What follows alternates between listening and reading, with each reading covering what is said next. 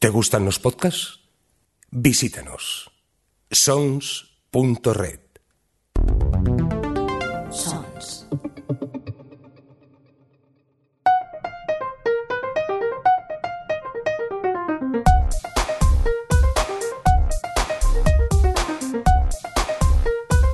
Ciencias Políticas con Sergio Jiménez. Hola a todos, hola a todas, sed bienvenidos una vez más a Ciencias Políticas, un podcast que como ya sabéis trata de explicar eh, problemas y cuestiones de actualidad relativos a la sociedad y a la política y que eh, tratamos de explicar a través de elementos de la cultura pop como películas, videojuegos, cómics, series o cualquier cosa que nos ayude a entender eh, bien qué es lo que pasa y por qué el mundo funciona como funciona. Mi nombre es Sergio Jiménez, clase el Raw en Twitter, y os doy la bienvenida a una serie de programas especiales que vamos a llamar Ciencias Pandémicas. ¿Por qué? Pues bueno, porque supongo que en esta situación tan complicada y tan difícil eh, os podéis encontrar con, la, con el problema de que no haya gente que esté haciendo podcast ni recomendando series o películas o lo que sea. Así que bueno, pues aprovechando ese nicho de mercado que hay, pues voy a haceros un, pequeño podcast en el que voy a hablar, en este caso, sobre todo de cómics. Eh, voy a hacer, en principio, tres entregas. Espero que la cuarentena termine antes, pero eh, bueno, creo que hay tres puntos en los que voy a trabajar. Eh, aviso, porque en este caso, como en casi todos, hay ligeros spoilers de Matrix eh, Reloaded y sobre todo de cómics y películas del universo Marvel. Porque vamos a hablar de eh, crisis y de crisis sistémicas y eh, dado que podríamos hablar de esa mítica saga del universo DC, Crisis en Tierras Infinitas, os debo confesar, no se lo digáis a nadie que no me la he leído, pero sí soy un fan del universo Marvel y creo que los cómics tratan eh, de manera realmente interesante el tema de las crisis y de los cambios sistémicos como el que estamos viviendo, ¿vale? Bueno, avisaos estáis, hay spoilers de Matrix Reloaded y de eh, Civil War, eh, World War Hulk y Secret Invasion y sus consecuentes mm, repercusiones. Bien, empezamos.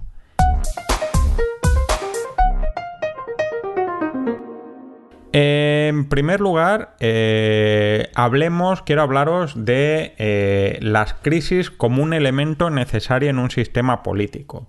Si os acordáis, si queréis acordaros de Matrix Reloaded, la segunda parte de la trilogía Matrix de las hermanas Wachowski, eh, no tan querida como la primera y no tan denostada como la tercera. En la última parte, el arquitecto le explica a Neo que la existencia del elegido en Matrix corresponde a la necesidad de que si no reconfigura determinados parámetros de Matrix cada cierto tiempo, Matrix es un sistema cerrado que eh, se degenera hasta el caos. Es lo que se llama el principio de entropía. La entropía, como ya sabéis, es el segundo principio de la termodinámica, si lo sabéis eh, bien, y si no lo sabéis, os lo cuento fácilmente. Quiere decir que todo orden cerrado acaba degenerando a lo largo del tiempo en un caos estructural, a no ser que tenga elementos externos que lo modifiquen. Es decir, un sistema, por perfecto que sea, acaba degenerándose y tiene que haber elementos externos que cambien las reglas y el funcionamiento de ese sistema y los actores para que el sistema siga existiendo de una manera o de otra, ¿vale? Para hablaros de crisis, eh, no voy a utilizar la célebre frase eh, que atribuyen a Einstein, no sé si la dijo o no, de que una crisis es una oportunidad, porque me parece que esa visión tan optimista depende del lado de la crisis que te pille. Eh, si te pilla al lado que tiene el palito corto, eh, la oportunidad es, muy poco oportunidad. Si es el palito largo, es estupendo. Eh, os quiero hablar de un historiador inglés que se llama Eric Hobsbawm. Eric Hobsbawm es un historiador realmente extraordinario, eh, con una peculiaridad. Él es marxista y se proclama marxista. Es decir, considera que eh, la, la, evolución de la historia es resultado del equilibrio y del control de los medios de producción y de la lucha entre quienes los tienen y quienes no los tienen y que esto genera una dialéctica. Bueno, como recordaréis, y si no lo podéis escuchar en episodios anteriores, cuando hablamos de cristal oscuro, hablamos del marxismo y de la dialéctica, y aquí lo tenemos eh, bien planteado. Bueno, Erich Hobsbawm, aparte marxista, eh, tiene una metodología marxiana. Eh, hablamos de metodología marxiana o de que algo es marxiano cuando utilizamos las premisas de la lucha de clases y del conflicto de clases y de la propiedad de los medios de producción, pero no necesariamente entiendes que estamos encaminados a, la revolución comunista y a la saturación del sistema. Bien, pues bien, Erich Hobsbawm habla eh, de la evolución de la historia como un resultado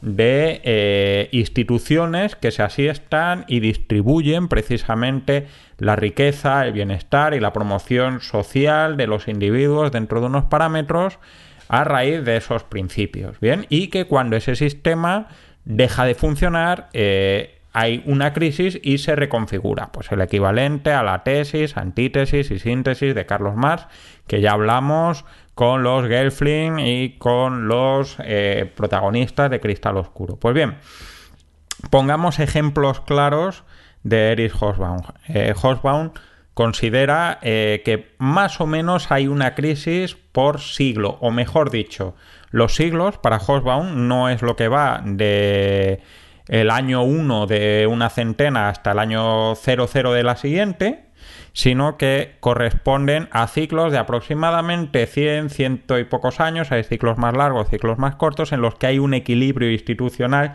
más o menos estable. Me explico. Eh, Erich Hobsbawm considera que el siglo XIX es un siglo muy largo que empieza eh, con la Revolución Francesa porque eh, una serie de avances científicos y culturales saturan el antiguo régimen, lo que llamábamos el antiguo régimen, y genera una sociedad en la que hay una revolución industrial y una lucha entre liberales y conservadores y un liberalismo, protoliberalismo con unos estados-naciones que tienen una intervención muy pequeña y que generan eh, un, pues todo este tema del proletariado y del siglo XIX, ¿no? Eh, pues bien, Erich Hobsbawm considera eh, que este orden es más o menos estable, más o menos común en el mundo hasta aproximadamente 1914, que como recordaréis eh, nos encontramos en una situación de tensión que es la Primera Guerra Mundial en la que hay una lucha entre un modelo que promueve cierto liberalismo económico pero ningún liberalismo político, que es la alianza que forman Alemania, que forma Turquía, eh, los países más imperialistas, el imperio austrohúngaro, con los países que son liberales también en el aspecto económico, pero sobre todo también democracias liberales, como Reino Unido, eh, Francia y un poco de pegote, nada liberal, pero bueno, ahí pillaba, que era Rusia, ¿no?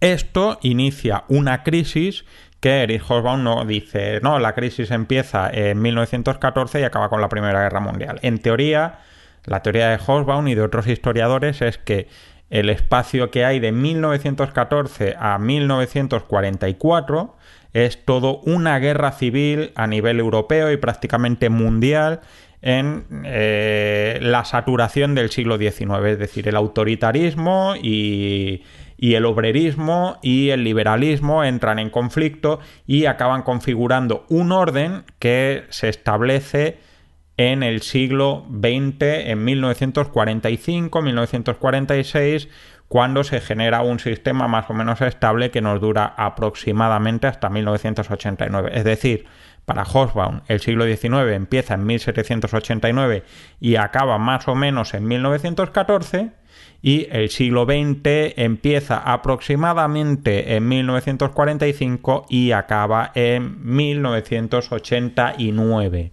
¿Vale? Pues según Erich Hobsbawm, o según esta teoría, eh, nos encontramos con que el siglo XXI, este siglo que estamos viviendo, empieza más o menos en el 11 de septiembre de 2001 en el que, bueno, como todos sabéis, eh, tuvo lugar este atentado y nos encontramos con un paradigma distinto. No vamos a hablar de esto, sino que vamos a hablar de la mecánica, de lo que son las crisis, ¿no?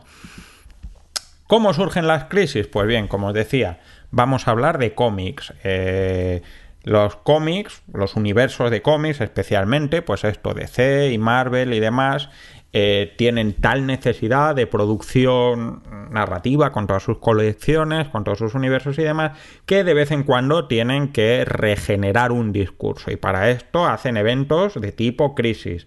El más célebre por antonomasia y por el nombre es Crisis de Tierras Infinitas del universo de C. Pero, como os he dicho, no se lo digáis a nadie, yo no me he leído esta saga, pero Marvel sí que tiene unos cuantos ejemplos.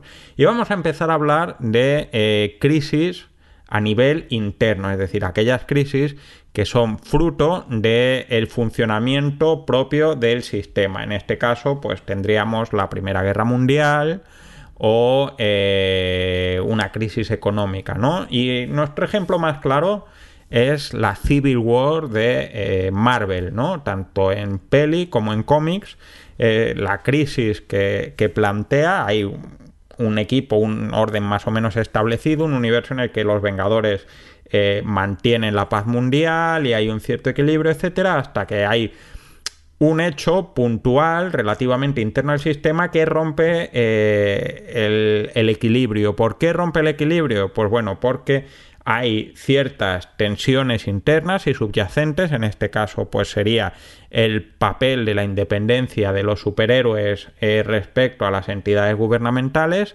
que está en el fondo y sobre el que hay que actuar a raíz de ese hecho puntual, en el caso de, de los Vengadores, eh, por todo lo que ocurre en Sokovia, en el caso de los cómics, por esa explosión de Namorita en, eh, cerca de un instituto, ¿no? Hay un desequilibrio entre las estructuras y entre esos actores están por un lado los pro gobierno, pro eh, y están los eh, anti registration como el Capitán América y demás que realmente lo que, lo que quieren es mantener una cierta independencia. ¿Qué es lo que pasa?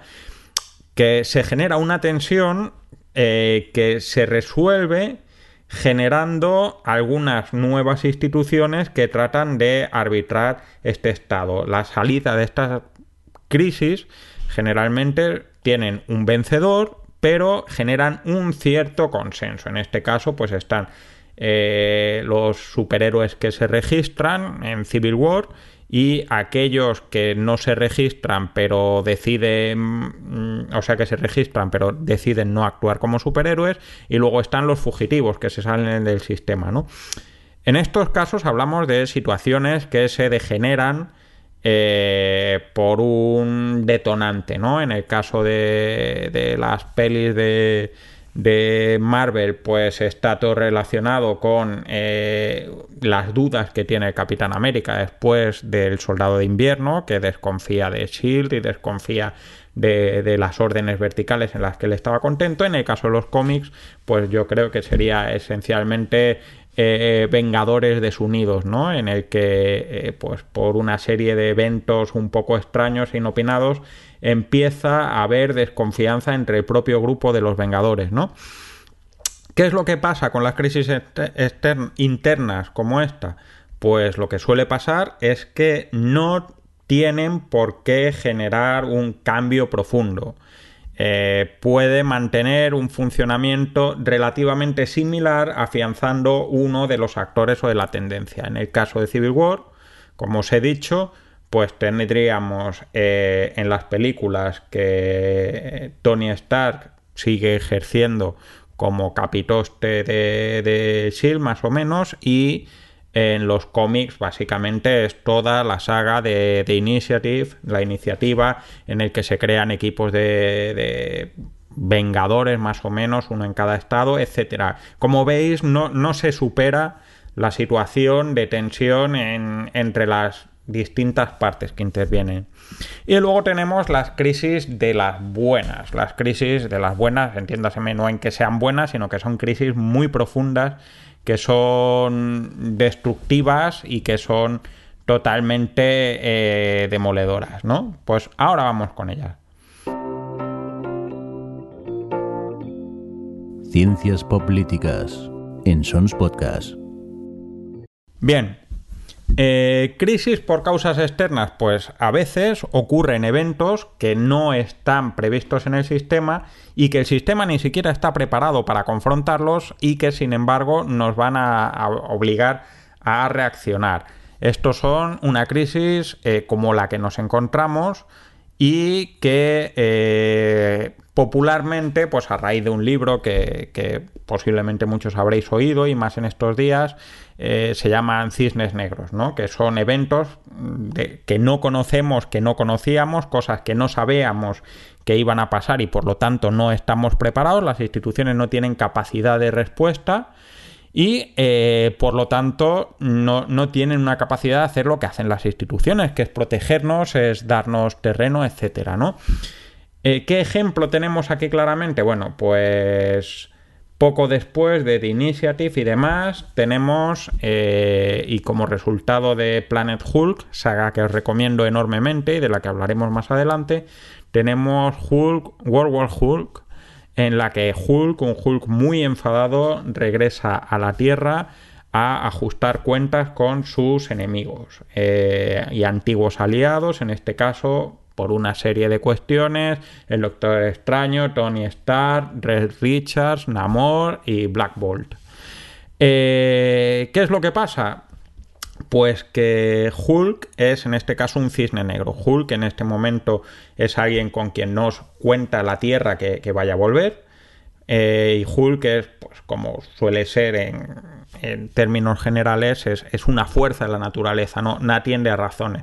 De hecho, Hulk es prácticamente una leyenda eh, o una imagen perfecta de lo que es la cólera y de lo que es el malestar y la revolución en, los cómics americanos, ¿no? Es una fuerza incapaz de detener, que a veces hace cosas buenas, a veces cosas malas, pero que tiene un efecto devastador, ¿no? Pues, ¿qué es lo que pasa? La llegada de Hulk en, la, en esta saga, en World War Hulk, y luego eh, un poco más adelante con Secret Invasion en el que el Imperio Kree eh, infiltra distintos clones, distintos Kree eh, entre los superhéroes para facilitar una invasión interna y conquistar la Tierra, acaba rompiendo todo el proyecto de la iniciativa y todas las repercusiones de la Civil War y básicamente acaba generando un nuevo orden en el universo Marvel que no vamos a spoilear, eh, aunque tenga ya 10 años todas estas sagas y demás, pero que eh, generan una serie de estructuras.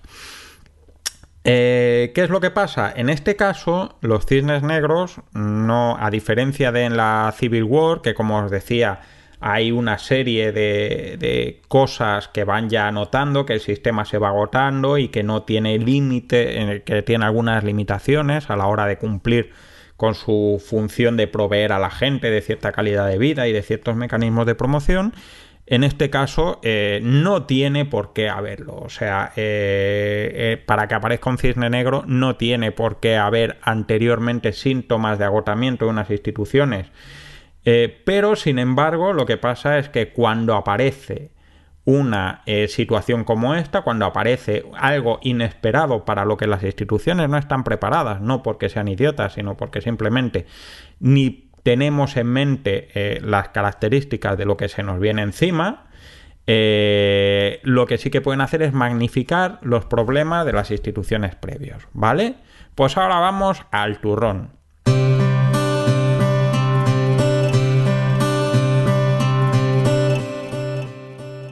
Bueno, en resumen, ¿qué podemos decir qué es lo que pasa en una crisis? Bueno, en una crisis eh, lo fundamental, como diría Hosbaum, es que las instituciones, el conjunto de reglas, de actores, de pues no solo el Estado, sino el modelo de cómo hacemos las leyes, de cómo castigamos, de cómo remuneramos el trabajo, de cómo protegemos a la gente, de que no se muera, de que no se ponga enferma, esas instituciones no pueden responder a la nueva situación, bien sea por aspectos internos, es decir, pues por ejemplo por la Civil War, o bien por una crisis económica importante, eh, como las .com, etcétera, o bien eh, porque tenemos elementos externos que no, no, teníamos previstos, como puede ser en este caso, en el caso de la, eh, de la Segunda Guerra Mundial, por así decirlo, la, la, bomba atómica, ¿no? Las instituciones, nadie estaba preparado y es prácticamente lo que define el fin de, ese conflicto que cerraba el siglo XIX y abría el siglo XX,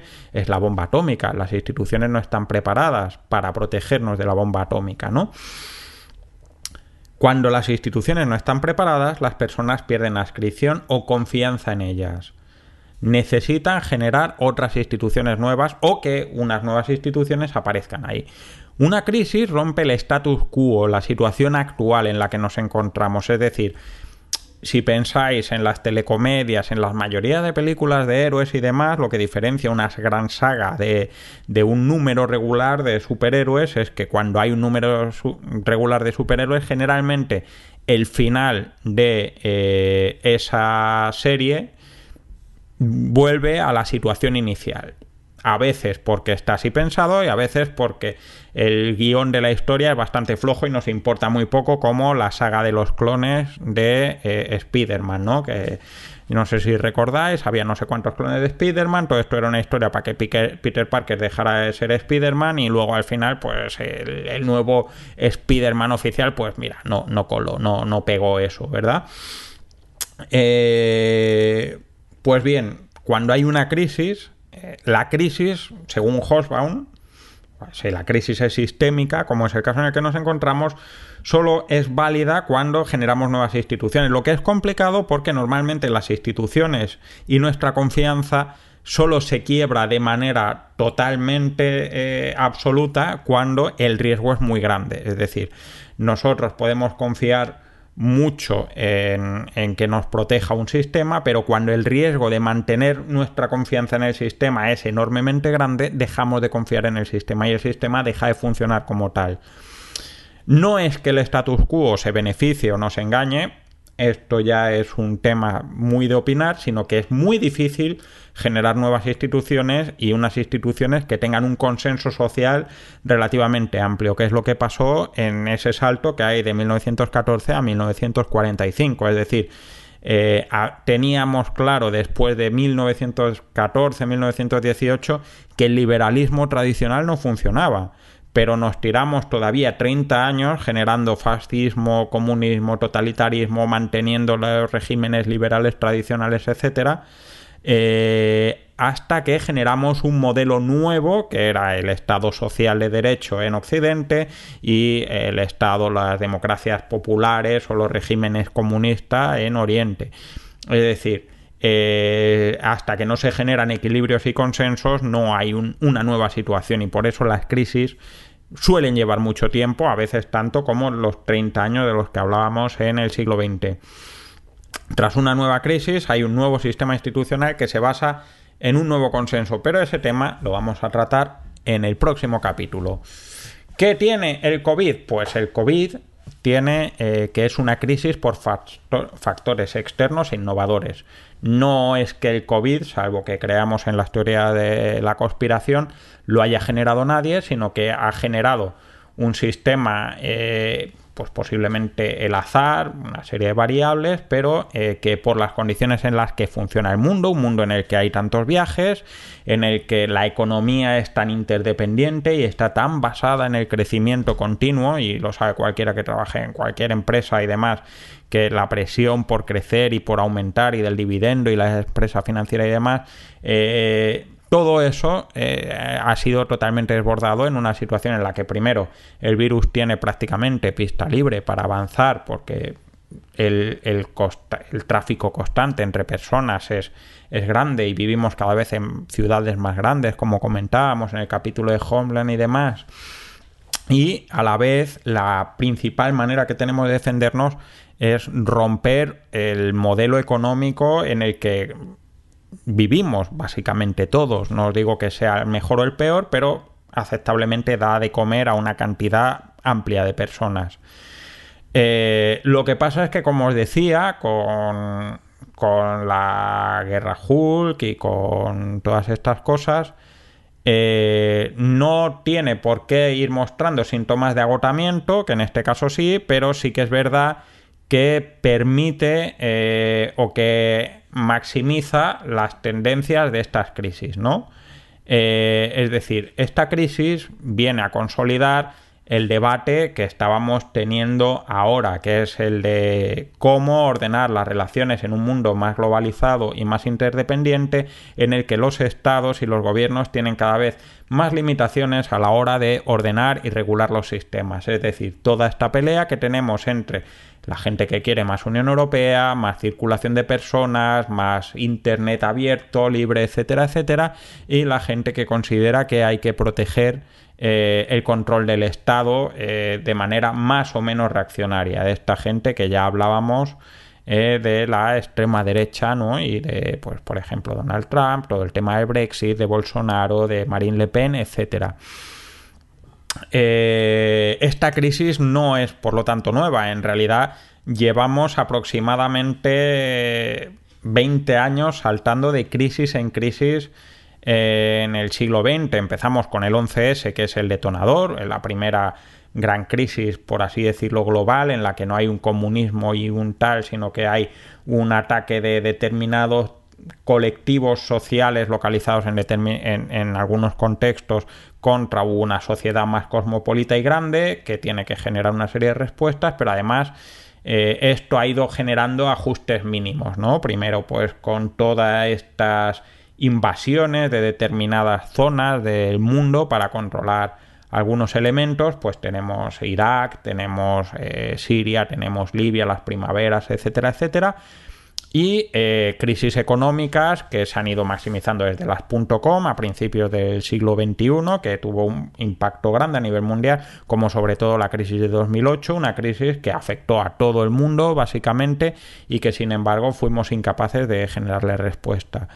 Eh, adicionalmente, pues esto, todas estas crisis anteriores han ido generando una crisis de confianza en las instituciones y por eso, como eso lo hablábamos en el programa de la gente que vota a la extrema derecha, y eh, sin embargo no parece haber generado una respuesta satisfactoria y desde luego para nada preparada en términos globales para la que se nos está viniendo encima. Por lo que eh, cabe de esperar que eh, el resultado de esto a corto o medio plazo será la generación de un nuevo entorno. Pero como os digo, de eso hablaremos un poco más adelante.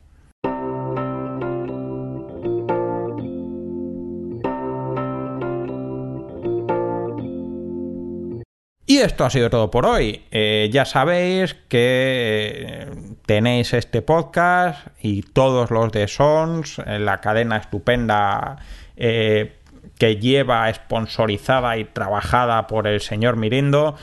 nos tenéis en Apple Podcasts, en Google Podcasts, Spotify, Pocket Casts, iVoox y todo lo que pueda transmitir un podcast. ahí estamos. Eh, os recuerdo que eh, agradezco comentarios, valoraciones, correos si tenéis ideas, eh, contacto a través de cienciaspolíticas.gmail.com o arroba poder y series en Twitter o ciencias en Facebook.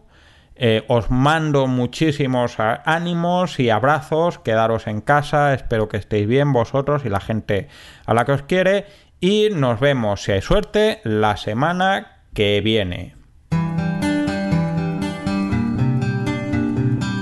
Acabas de escuchar Ciencias Políticas, un podcast alojado en Sons, red de podcasts. Encuentran más información de este episodio en nuestra página web, sons.red barra Ciencias Políticas.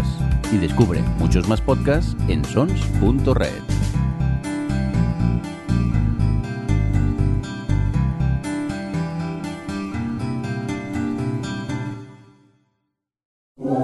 Sons hay podcast para todo el mundo. Retrato Sonoro, un podcast de Fidel Mouzo que se inicia con una foto, un instante captado en imagen y cuya descripción propicia la conversación, la memoria, los hechos y las personas. Encuéntranos en sons.red barra retrato sonoro.